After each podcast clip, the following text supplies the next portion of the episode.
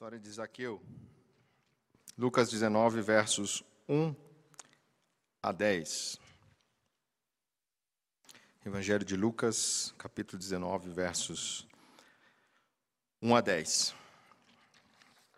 Diz assim a palavra do nosso Senhor.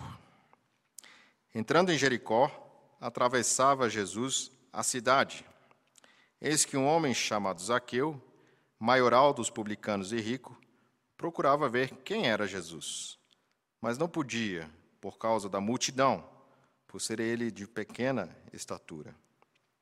Então, correndo adiante, subiu a um sicômoro, a fim de vê-lo, porque por ali havia de passar. Quando Jesus chegou àquele lugar, olhando para cima, disse-lhe: Zaqueu, desce depressa, pois me convém ficar hoje na tua casa. Ele desceu a toda pressa e recebeu com alegria. Todos os que viram isto murmuravam, dizendo que ele se hospedara com um homem pecador. Entre mentes, Zaqueu se levantou e disse ao Senhor: Senhor, resolvo dar aos pobres a metade dos meus bens. E se em alguma coisa tenho defraudado alguém, restituo quatro vezes mais. Então Jesus lhe disse: Hoje houve salvação nesta casa pois que também este é filho de Abraão, porque o filho do homem veio buscar e salvar o perdido. Este é o Evangelho, a palavra do nosso Deus. Vamos orar mais uma vez. Obrigado, Senhor, porque mais uma vez podemos nos debruçar no Evangelho de Lucas e ver as tuas obras, Senhor. Obrigado porque podemos ver aqui o teu poder, ver aqui a tua graça, Senhor. E que nesta noite a tua palavra venha mais uma vez falar conosco, transformar os nossos corações e trazer glória ao teu nome. É isso que pedimos em teu nome, Senhor Jesus. Amém. Quando nós somos crianças, nós gostamos de fazer muitas coisas desafiadoras, divertidas. E uma das coisas que eu lembro da minha infância era algo que nos lembra um pouquinho a, a história de Zaqueu. Era subir em árvores. Todos nós aqui já tivemos alguma experiência de subir em uma árvore, eu acho. E eu morava numa fazenda, minha família morou por muito tempo numa fazenda no sul, então a minha vida era cercada literalmente por muitas árvores. Nós tínhamos um pomar é, logo perto de casa, tinha um abacateiro enorme que eu gostava de subir, mas às vezes eu não sabia como descer de lá. E, e muitas vezes é, as árvores serviam para fazer brincadeiras, serviam para a gente tirar lenha, para fazer fogo, tantas coisas. E é muito divertido quando a gente pensa que subir em árvores é uma coisa da nossa infância. E o nosso texto de hoje aqui, ele traz algumas coisas interessantes relacionadas a esse contexto até um tanto infantil. Nós vamos ver mais adiante, né? Um homem que está subindo numa árvore. Mas o que é que nós vamos poder aprender hoje aqui nesse texto? É, o nosso texto, em resumo, vai apresentar o seguinte: Deus chama eficazmente, transforma e preserva aqueles que são salvos por Cristo. Hoje o que nós vamos aprender é que Deus chama aqueles que são seus de maneira eficaz transforma esses que foram chamados e os preserva para sempre, por meio de Cristo. E nós vamos ver isso em três pontos. Nós vamos ver do ponto 1, do versículo 1 a 7, o chamado eficaz de Cristo. O segundo ponto, nós vamos ver no versículo 8, apenas verso 8, o chamado ao arrependimento. E o último e terceiro ponto, o chamado seguro, versos 9 e 10. Então vamos partir para o nosso primeiro ponto, chamado eficaz. Versos 1 a 7. Diz assim: Entrando em Jericó, atravessava Jesus a cidade, e eis que um homem chamado Zaqueu, maioral dos publicanos e rico, procurava ver quem era Jesus. Mas não podia por causa da multidão, por ser ele de pequena estatura. Então, correndo adiante, subiu a um sicômoro, a fim de vê-lo, porque por ali havia de passar. Quando Jesus chegou àquele lugar, olhando para cima, disse-lhe: Zaqueu, Desce depressa, pois me convém ficar hoje em tua casa. Ele desceu a toda pressa e o recebeu com alegria. Todos os que viram isto murmuravam, dizendo que ele se hospedara com um homem pecador. É muito interessante observarmos o que está acontecendo aqui. Nós vimos no domingo passado, com a pregação do nosso querido diácono Jefferson, aliás, Leonardo, que ele demonstrou Jesus passando na entrada de Jericó, onde havia um cego chamado Bartimeu. E Jesus já vinha com uma multidão naquele caminho, e o cego, ouvindo que Jesus estava passando por perto, começou a clamar: Filho de Davi, tem misericórdia de mim. E aí nós ouvimos na pregação que Jesus para e fala com este cego e cura este cego. Muitos que estavam ali não enxergavam quem era Jesus de fato, mas aquele homem entendia espiritualmente quem era Jesus. Ele estava clamando ao filho de Davi para que tivesse misericórdia dele. E no final do, do capítulo 18, nós vimos que uma grande multidão começava a seguir também Jesus.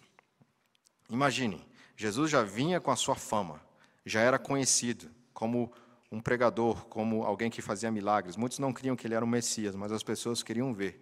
E Jesus cura um cego. Então a multidão aumenta ainda mais. E é essa multidão que começa então a entrar em Jericó. E nós temos então um Zaqueu, um homem de pequena estatura, um anão. E então ele vê a dificuldade de ver Jesus. Se Jesus já vinha com uma grande multidão, após a cura daquele cego, muito mais. E nós vemos aqui que Lucas, ele fala muito desse contraste entre o ver espiritual e o ver físico. O cego não enxergava fisicamente, mas sabia que Jesus era aquele que de fato poderia salvar. E nós temos aqui Zaqueu, numa situação semelhante. Ele não conseguia ver Jesus de uma certa maneira, mas ele queria saber quem era este Senhor, ou quem era Jesus. Algumas informações sobre Zaqueu. Curiosamente, e a ironia é, da palavra de Deus e do que acontece na história de Zaqueu, Zaqueu vem do hebraico é, com a ideia de puro, de alguém que é inocente. Então, a palavra Zaqueu significa alguém que é inocente. E, nos, e no nosso texto nos diz, no verso 2, que ele era o maioral dos publicanos e rico. Alguns comentaristas entendem que ele aqui era o chefe, ele era o responsável regional de coletar impostos em Jericó. Então, ele era o supervisor ou o gerente de todos os outros que administravam. Por isso, então, ele era um homem muito rico, porque ele recebia também parte disso. Outra coisa muito interessante é que Jericó, é, talvez muitos não saibam, ela era uma cidade muito rica, tão rica que Marco Antônio deu de presente Jericó para Cleópatra, uma cidade que ela tinha muitas riquezas. Ela tinha um palácio, Herodes habitava lá. Ela tinha um teatro, um hipódromo. Era um palácio, era um local para é, recreação da aristocracia de Jerusalém. Afinal, não ficava tão longe, 27 quilômetros de Jerusalém, e era um local de inverno, onde as pessoas ficavam hospedadas. E, principalmente, ali havia a produção de bálsamo. E próximo de Jericó passava o rio Jordão, que facilitava o transporte de todo essa, esse, esse comércio. Então, nós temos um, uma situação em Jericó de muita riqueza. A cidade era rica, a aristocracia morava lá, e nós temos Zaqueu, que era o chefe dos coletores de impostos. A pergunta é: quanto dinheiro era produzido lá, quanto comércio produzia e quantos impostos eram recolhidos então? Proporcionalmente, era uma cidade que dava muito lucro. E Zaqueu, então, era um homem que era muito rico por conta disso. O texto aqui também nos fala que Zaqueu, então, ele vê que Jesus está se aproximando e sobe num sicômoro. É, no verso 4, algumas pessoas talvez não saibam o que é isso. Sicômoro é uma figueira brava, é uma figueira, uma figueira de figo ruim. É, mas é uma árvore bem grande. Eu fiz uma pesquisa há alguns anos já, e, e esses tempos também eu estava revendo isso. O sicômoro é uma árvore bem frondosa, uma árvore grande, uma árvore que tem um tronco bem é, magnífico, grande, assim, que as pessoas podem ficar impressionadas. E Zaqueu então sobe numa árvore dessas. Mas é o mais interessante que nós vemos aqui, no verso 3, é que Zaqueu procurava ver quem era Jesus. E aqui nós começamos a nos aprofundar neste texto. É interessante que o texto diz que Jesus, que Zaqueu sabia quem era. Jesus tinha informações, mas ele de fato não sabia quem era Jesus. Ele conhecia a respeito de Jesus, mas não sabia de fato quem era esse Senhor. E Jesus então passa por esse caminho onde Zaqueu está, em cima daquele sicômoro. Vejam, verso 5 diz: Quando Jesus chegou àquele lugar, olhando para cima, disse-lhe: Zaqueu, desce depressa, pois me convém ficar hoje em tua casa. O fato que nos chama a atenção é que Zaqueu e Jesus nunca tinham se encontrado antes. Imagine, Zaqueu sobe numa árvore, um homem rico, um homem de posses, um homem reconhecido pela aristocracia, é algo até um pouco cômico, que ele chega a subir numa árvore, e Jesus passa exatamente onde Zaqueu está. Talvez Zaqueu pensou que lá em cima ele estaria desapercebido, mas podendo ver Jesus. E Jesus para exatamente naquela árvore onde Zaqueu está, olha para cima e chama pelo nome dele. Como é que Jesus sabia exatamente quem estava em cima de uma árvore que tinha o nome de Zaqueu? Porque como é que nós sabemos que Zaqueu é Zaqueu? Porque Jesus chama o seu nome. Imagina um de nós, se estivéssemos querendo ver Jesus, nunca tivéssemos visto ele antes, e aí Jesus vira para nós e nos chama pelo nome. Eu lembro aqui é, de algo que aconteceu na época que eu morava é, na fazenda, que eu tinha aprontado algo. E aí eu, os, lugar, os locais mais seguros para que pudesse me esconder eram em cima das árvores. E uma vez eu subi numa árvore de eucalipto e fiquei lá em cima. Eu não lembro o que, que eu tinha aprontado, mas foi alguma coisa grave aos meus olhos. E eu me escondi. Eu fiquei lá em cima daquele eucalipto, acho que parte, o grande parte da tarde. E aí parecia que eu estava eh, vendo a cena de Gênesis, a minha mãe se aproximando, chamando pelo meu nome. De repente ela para debaixo da árvore e me vê. E ela faz um chamado parecido com esse, Charles, desce logo. É, um pouco diferente do chamado de Jesus aqui. Mas o fato é que nós somos tão conhecidos pelo nosso Senhor quanto a nossa mãe pode nos conhecer e nos chamar.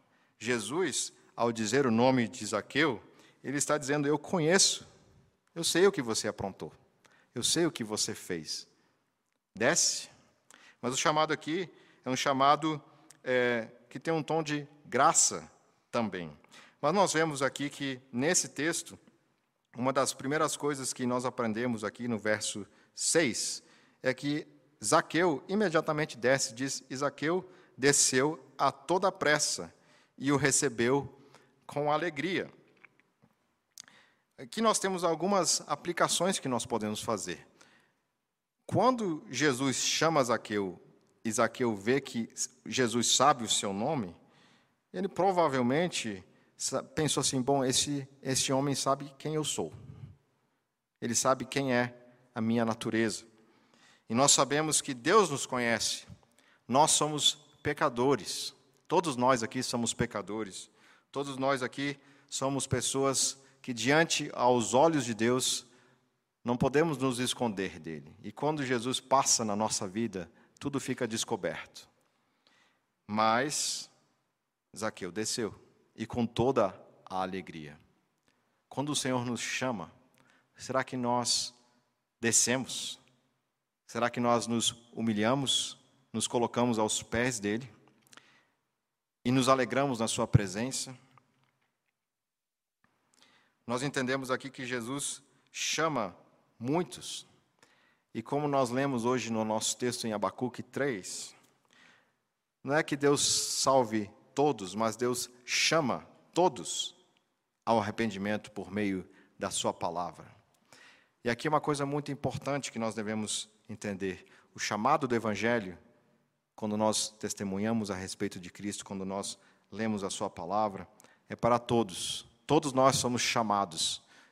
Se Cristo passar na sua vida por meio da pregação do Evangelho, nós devemos obedecer, nós devemos tomar uma atitude, não podemos ficar impassíveis. O nosso coração precisa se alegrar com esse chamado. Enquanto há tempo, a alegria que nós podemos encontrar no nosso Senhor. Spurgeon, ao pregar sobre esse texto, ele fala que Jesus passa propositadamente neste caminho. É muito interessante pensarmos nisso. Jesus não passou por acaso naquela árvore. Jesus passou naquela árvore porque de fato ele queria passar naquele lugar. Aquele encontro que ele teve com Zaqueu foi algo que foi proposital, não foi casual, não foi um acaso. E aqui nós vemos que Deus, ele é onisciente, ele sabe de todas as coisas. E se ele passou em nossa vida, ele passou de fato para nos chamar. Não foi um acaso que cada um de nós está aqui nesta igreja. Mas outra aplicação que nós podemos ter aqui é que, mesmo que nós não clamemos pelo nome de Jesus, Ele vem até nós, Ele nos salva. Ele é alguém que vai nos buscar, como vamos ler no final desse texto mais uma vez. Ele vai buscar o perdido. Talvez muitos é, que foram salvos aqui nesta noite não estivessem pensando na sua salvação, mas em algum momento Deus começou a mover o seu coração em direção a Cristo. Outra coisa que nós podemos ver aqui é que no versículo 7, nós vemos um contraste muito grande. Veja só: todos os que viram isto murmuravam, dizendo que ele se hospedara com um homem pecador. Vejam que interessante. Novamente, aquela distinção do ver e do saber.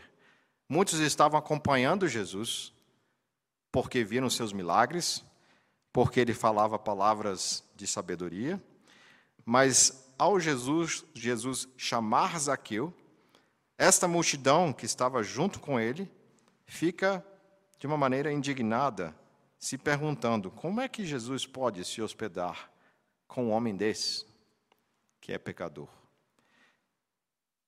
E é muito interessante porque esse, esses da multidão não reconheciam quem eles eram. Por que, que eles não se perguntavam como é que o Senhor Jesus pode andar conosco? Como é que nós podemos estar aqui junto com esse Senhor? Eles não se viam, porque não entendiam de fato quem era Jesus. Estavam juntos com Jesus, mas achavam que eram melhores do que Zaqueu.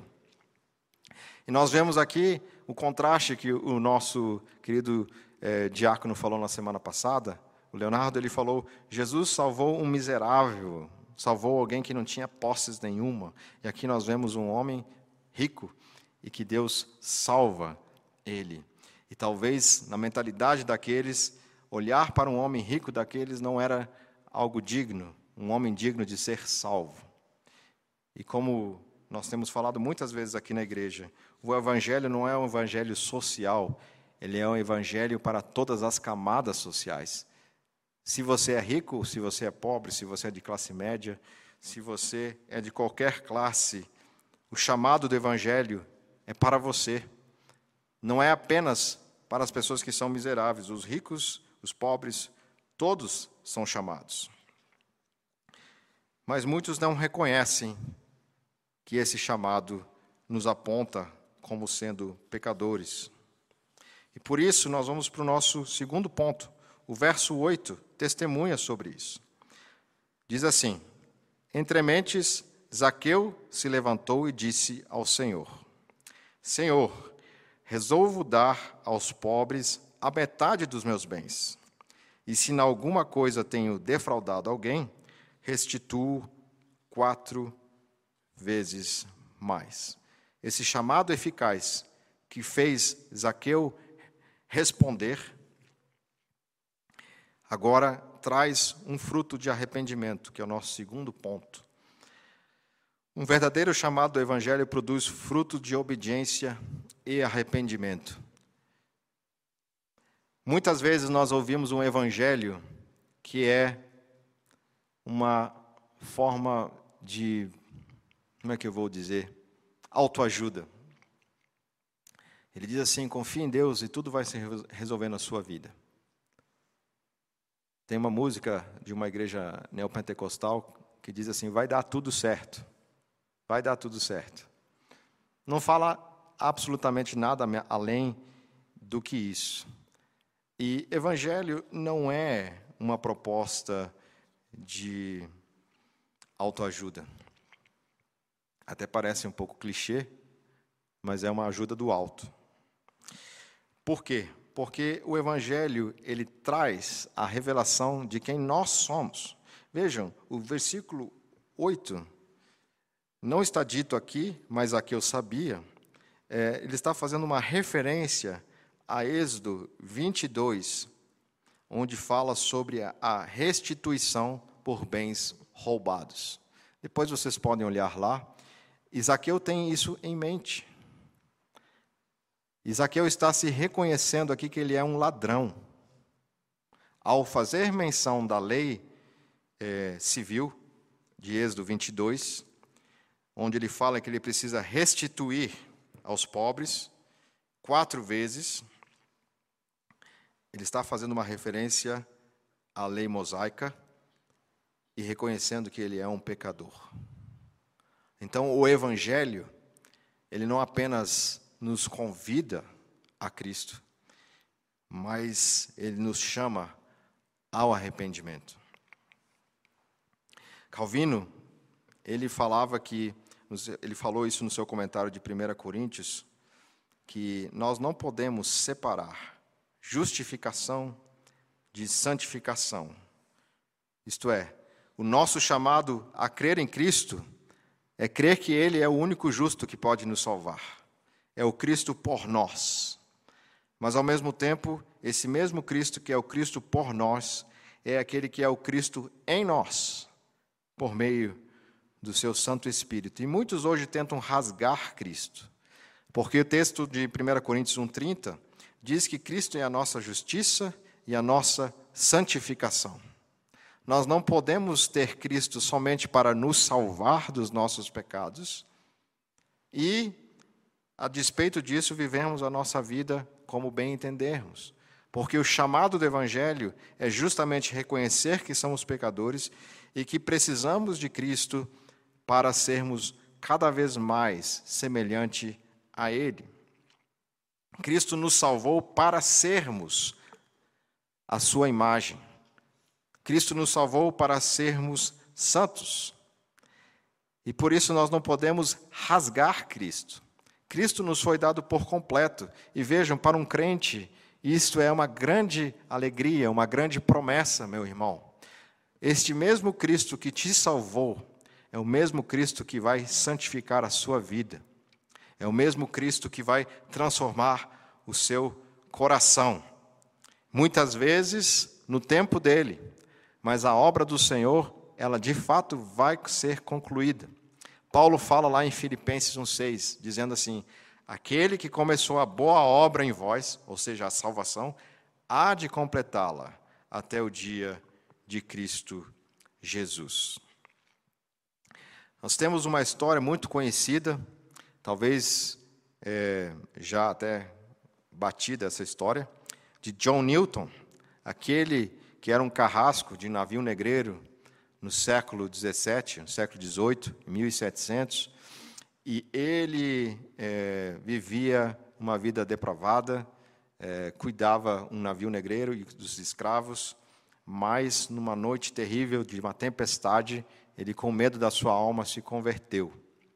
E a conversão dele foi tão profunda que ele deixou de ter escravos, de trabalhar com escravos, tornou-se pastor e escreveu alguns hinos, dos quais um deles é o mais conhecido, que é o Amazing Grace. É, este homem foi totalmente transformado pelo Evangelho. A vida dele, daquilo que ele fazia antes, para o que aconteceu depois, foi algo evidente na vida dele. Então, nós vemos algumas coisas aqui. A primeira coisa é que a verdadeira salvação reconhece a palavra de Deus como autoridade. Zaqueu conhecia a palavra de Deus, mas ele não se arrependia. Ele sabia o que estava escrito lá em Êxodo 22. Mas, finalmente, quando a salvação chegou ao seu coração, quando Deus começou a transformar, ele se arrepende e se reconhece como ladrão. Outra coisa que nós aprendemos aqui é que Cristo nos foi dado por completo. Ele nos salva e nos santifica. Arrependimento faz parte desse processo de santificação. Ah, então não é possível, irmãos, não é possível alguém dizer que é crente, que é cristão, que crê em Jesus Cristo, mas vive uma vida completamente contrária à palavra de Deus. Em geral, isso significa que alguém apenas conhece Cristo exteriormente. Ah, lembro aqui mais uma vez de Spurgeon. Ele fala que ele falou uma certa vez que estava passando na rua em Londres e aí havia um bêbado na sarjeta gritando assim: Senhor Spurgeon, Senhor Spurgeon, eu me converti com o Senhor. Senhor Spurgeon, Senhor Spurgeon, eu me converti com o Senhor. E o Spurgeon, que tinha sempre um bom humor, ele para na frente daquele bêbado e diz: De fato, você se converteu comigo. Porque se você tivesse se convertido com Jesus, você não estaria aí. Né? E de fato, nós temos que entender isso, irmãos. Não é possível um evangelho que não traga transformação de vida. Por outro lado, algo que é muito importante nós entendermos também. Aqui nós temos uma transformação dramática. Zaqueu passou por uma transformação dramática. Lutero passou por uma transformação dramática. John Newton passou por uma transformação dramática. Mas nem todos passam por uma transformação dramática. E talvez você seja crente que nasceu num lar cristão e comece a se perguntar: será que eu sou crente mesmo? Eu não lembro de nada dramático na minha vida. Eu não lembro que aconteceu alguma coisa assim que eu vi que de fato era totalmente ímpio, perdido e agora eu sou salvo. É possível que alguns de nós passemos por essa dúvida. E muitas igrejas, inclusive, fazem apelos para você firmar a sua salvação, para reafirmar a sua salvação. As pessoas é, entram em crises e o texto fala sobre uma transformação dramática. Mas uma bênção que nós temos de nascer dentro da família da aliança é que muitas vezes nós não lembramos exatamente o dia da nossa conversão, porque o nosso lar já cresceu dentro de uma esfera santificada pelo Evangelho. Então, meu irmão, se você não lembra exatamente do dia da sua conversão, se não aconteceu nada dramático na sua vida, não se preocupe. O mais importante é você crer em Jesus Cristo. Não é sua conversão dramática. É se você de fato confia que Jesus lhe salva. Apesar é, de não ter uma experiência assim. Porque muitas vezes a gente passa no meio evangelical aqui no Brasil, especialmente isso. Se você não lembra o dia e a hora da sua conversão, então, meu irmão, ore aí para Deus te converter. Não é isso que o texto da palavra ensina. Ensina que a nossa salvação está em confiar em Cristo, em nos arrependermos dos nossos pecados e depositar a nossa confiança nele. Então, meu irmão, por favor, não use esse texto para ficar preocupado. Eu não lembro de nenhuma conversão dramática. Mas eu quero te, também te assustar. Se você nunca pensou nos seus pecados, se você nunca pensou a gravidade da situação que você está sem Cristo, isso sim deveria te preocupar. Então, ao mesmo tempo que nós não devemos nos preocupar com uma, uma, uma grande mudança na nossa vida em termos dramáticos, por outro lado, o pecado sempre é dramático na nossa vida. Se isso não nos assusta, se isso não nos faz questionar a nós mesmos como não merecedores do Evangelho, algo está errado, meu irmão. Se coloque na presença de Deus e diz: Senhor, eu de fato quero ter frutos de arrependimento na minha vida. E nosso último, nosso terceiro e último ponto, nos versículos 9 e 10, vou mostrar que esse chamado, que é eficaz, que salva, que leva o homem ao arrependimento, também é um chamado seguro. Vamos ler os versos 9 e 10. Então Jesus lhe disse: Hoje houve salvação nesta casa, pois que também este é filho de Abraão, porque o filho do homem veio buscar e salvar o perdido. Primeira coisa que nós podemos tirar desse texto e que salta aos nossos olhos, que a vinda do filho do homem, a vinda de Jesus, tem uma missão específica, que é ser salvador. Talvez seja redundante falar isso, mas muitas pessoas entendem Jesus apenas como um grande mestre, um guru, ou alguém que tem palavras é, muito sábias. Mas o texto e a Bíblia toda aponta para Jesus como aquele que veio nos salvar. Jesus não veio para ser um grande mestre, embora ele seja um grande mestre. Jesus não veio para ser um grande guia espiritual, embora ele seja o grande guia espiritual das nossas almas.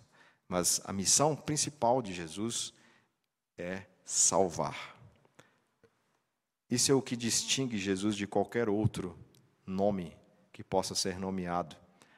Atos 4,12 diz que não foi dado ao homem nenhum outro, ao mundo, nenhum outro nome pelo qual o homem pode ser salvo, a não ser por Jesus.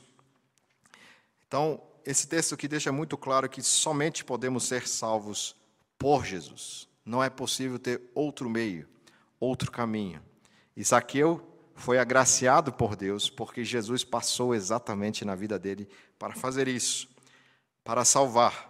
Mas é interessante que Jesus, novamente, ele faz alusão à palavra de Deus, ele faz alusão às promessas lá do Antigo Testamento. Em Gênesis 12, é, Deus fala a Abraão sobre uma promessa que seria de juntar um povo para si, um povo eleito, um povo que seria separado, mais numeroso do que as estrelas do céu, maior do que a, a quantidade da areia do mar.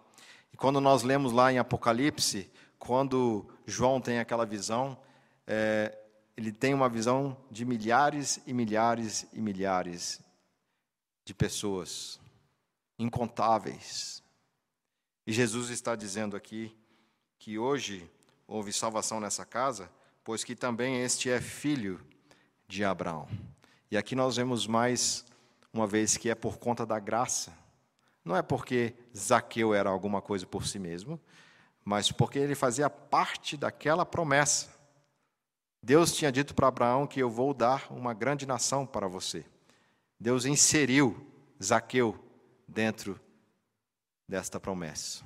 Ele fazia parte disso. Por outro lado, também nós vemos, ou para reforçar essa ideia, aqui diz também que Jesus é aquele que é o filho do homem, no verso 10. Isso faz uma referência também a Gênesis 3,15, ao descendente que haveria de vir. Então nós vemos aqui que Deus cumpre as suas promessas seja aquelas dadas a Abraão ou ao descendente de Eva, o descendente da semente. Nós vemos aqui mais uma vez Deus, na sua soberania, cumprindo a sua palavra. Meus irmãos, quantas vezes nós temos dificuldade para crer na palavra de Deus? Mas nós vemos aqui que Deus cumpre. Inesperadamente, na vida de Zaqueu, aconteceu isso. Zaqueu nem imaginava que isso ia acontecer, ele fazia parte dos filhos da promessa, ele fazia parte daquele que seria salvo pelo descendente da mulher, o filho do homem. E da mesma forma, deveria ser algo que deveria nos mover, nos cativar o nosso coração, saber que hoje nós podemos também ter essa mesma certeza que Zaqueu.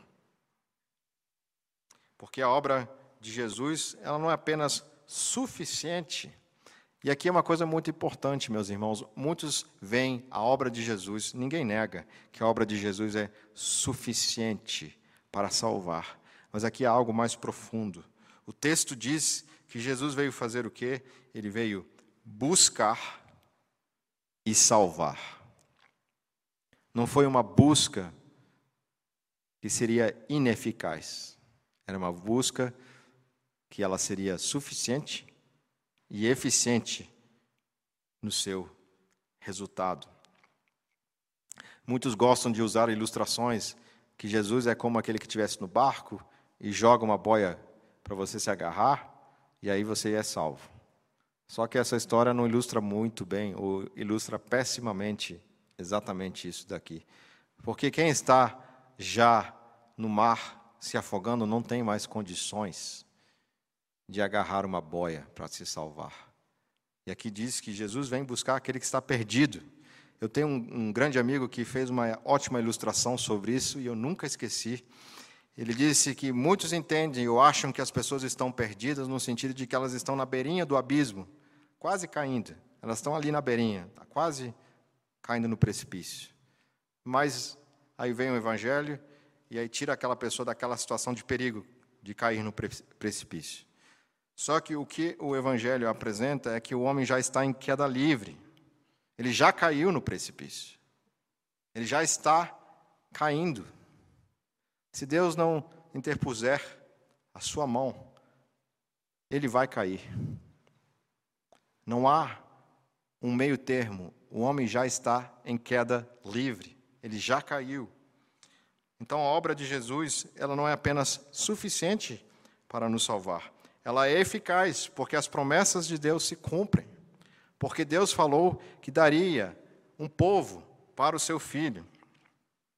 Outra coisa que nós aprendemos aqui nesse texto é que Deus quer que seus filhos confiem no Salvador. Deus quer que nós confiemos no Salvador. Algumas pessoas acham que é uma arrogância dizer que somos salvos. Como você pode dizer que é salvo? Não é arrogância da sua parte achar que você é salvo por Deus? Mas veja o que Jesus fala no versículo 9. Hoje houve salvação nesta casa, pois que também este é filho de Abraão. Hoje houve salvação. Algo certo, algo seguro, algo que está baseado no que o Filho de Deus fez. Mais para frente, Jesus vai usar essas palavras de uma maneira muito semelhante em Lucas 23, 43, quando ele fala para aquele ladrão ao seu lado na cruz: Hoje estarás comigo no paraíso. Hoje nós podemos ter certeza da salvação. Eu queria trocar aqui um pouco, porque talvez já fica tão maculada, já tão viciada essa, essa forma de falar, ter certeza da salvação. Se você trocar um pouquinho essa frase, eu te pergunto: você pode ter certeza do Salvador? Você tem certeza do Salvador? Daquele que pode salvar? Não se pergunte, porque essa pergunta, embora ela tenha o seu uso, é, ela esconde ou ela não revela algo muito importante. Que nós não devemos olhar propriamente para nós, para dentro de nós porque nós já sabemos, aqueles que, que estão sendo confrontados com seu pecado, com a consciência, que nós de fato somos pecadores. Eu devo olhar para fora, eu devo olhar para aquele que olhou para mim e que me chamou pelo seu evangelho. Então, meu irmão, se você começar a ter dúvidas, se você perguntar, se alguém te perguntar, você tem certeza da sua salvação? Responda: eu tenho certeza do meu Salvador daquele que veio para buscar e salvar o perdido. Se você é perdido, meu irmão, Jesus veio para você. Se você se reconhece como alguém perdido, sem salvação, sem chance, alguém pior do que Zaqueu, alguém pior do que a mulher adúltera, alguém pior do que o ladrão da cruz, alguém pior que um terrorista como Paulo, que matava cristãos, que estavam no apedrejamento de Estevão. Se você for pior que esse, ainda assim, creia que o Salvador veio buscar este perdido. Pergunta: você pode duvidar de si mesmo. Duvide de si mesmo, mas não duvide de Cristo. Cristo é o nosso Salvador. Ele que nos chama para olhar para fora de nós mesmos. E aqui alguns algumas instruções para aqueles que já são crentes e lutam com isso. Talvez a sua fé, de fato, esteja vacilante. E a nossa confissão, eh, ela diz na confissão, no capítulo 18, verso 4, é, 4 não, parágrafo 4, diz o seguinte: Prestem atenção, olha só o que a nossa confissão diz.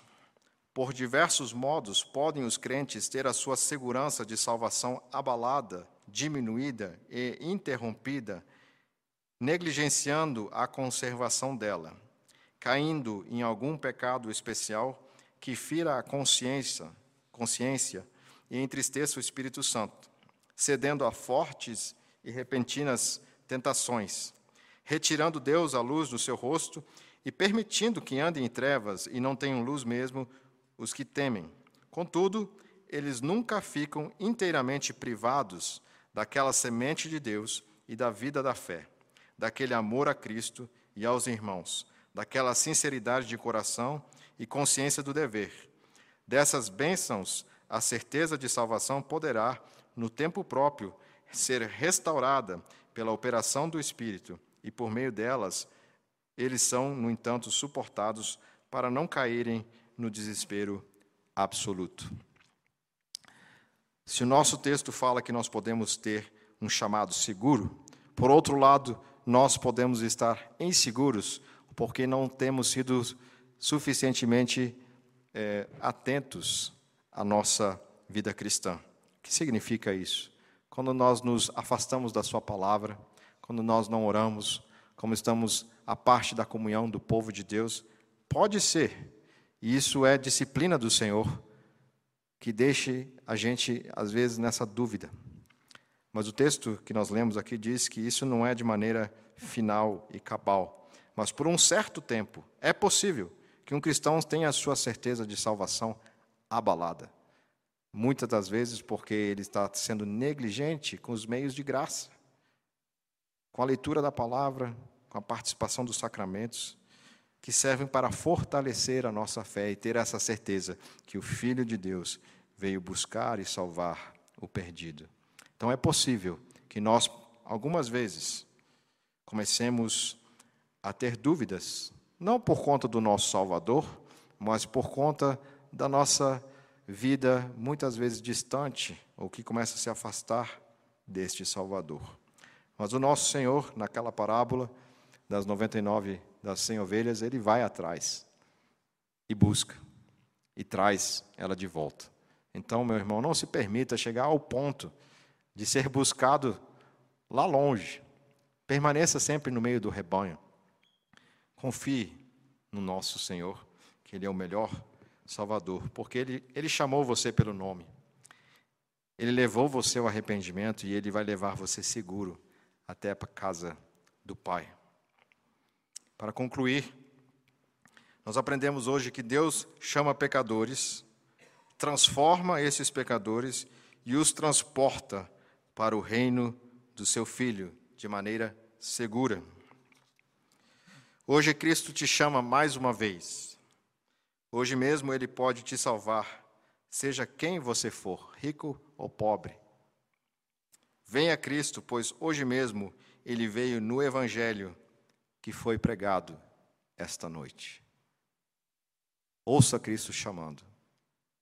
Entregue-se a Ele, confie, porque Ele passou na sua vida, porque Ele tem planos para nos salvar por meio do seu sangue. Desespere-se de si mesmo, mas confie sempre no Salvador. Ele veio buscar e salvar o perdido. Vamos orar. Senhor Deus, agradecemos por esse texto de Lucas 19, versos 1 a 10, que nos ensina, Senhor, que o Senhor passa em nossas vidas, nos chama pelo nome eficaz, eficazmente, Senhor.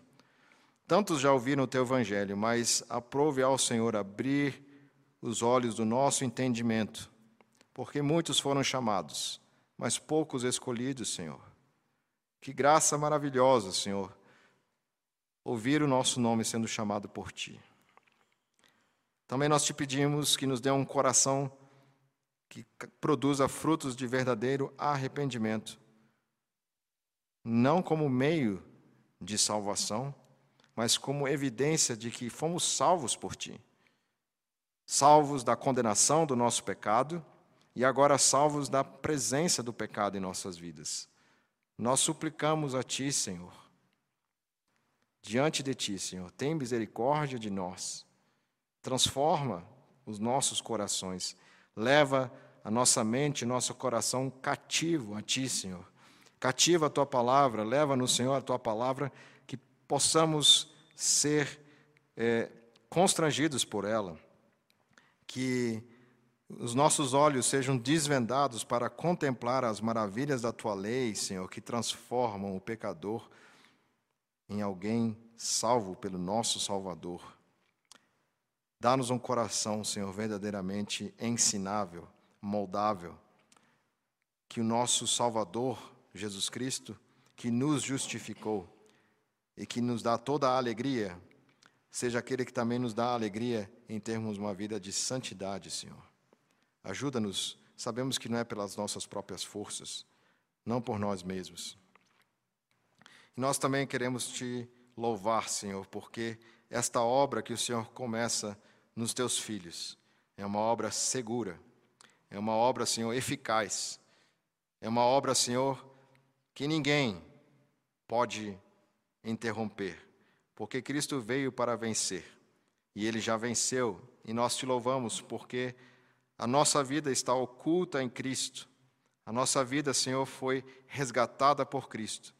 E nada, Senhor, pode tirar nossas vidas das mãos dele, Senhor. Porque ele venceu a morte, venceu o mundo e o diabo, Senhor. Ele venceu, Senhor, o nosso pecado. Ele venceu, Senhor, o nosso maior inimigo. E venceu, Senhor, tudo que pudesse, de alguma maneira, tentar nos afastar de Ti, Senhor. Então, nos dê esta alegria, sabendo que o Senhor tem sido o nosso Salvador do começo ao fim, o nosso Alfa e o nosso Ômega, o Autor e o Consumador da nossa fé, aquele Senhor que veio buscar as ovelhas perdidas e que não vai perder nenhuma jamais, Senhor. Se há algum irmão aqui, Senhor Deus, que está sofrendo, com dúvidas a respeito da salvação, com dúvidas na sua alma a respeito, Senhor, da, das obras que o Senhor pode fazer em nossos corações, ó Senhor que de alguma vez, de uma vez por todas, esses olhos sejam fixos somente em Cristo, naquilo que Cristo já fez, naquilo que ele falou que está consumado. E que muitos daqui, ou que têm convívio conosco, também sejam chamados ao arrependimento e fé.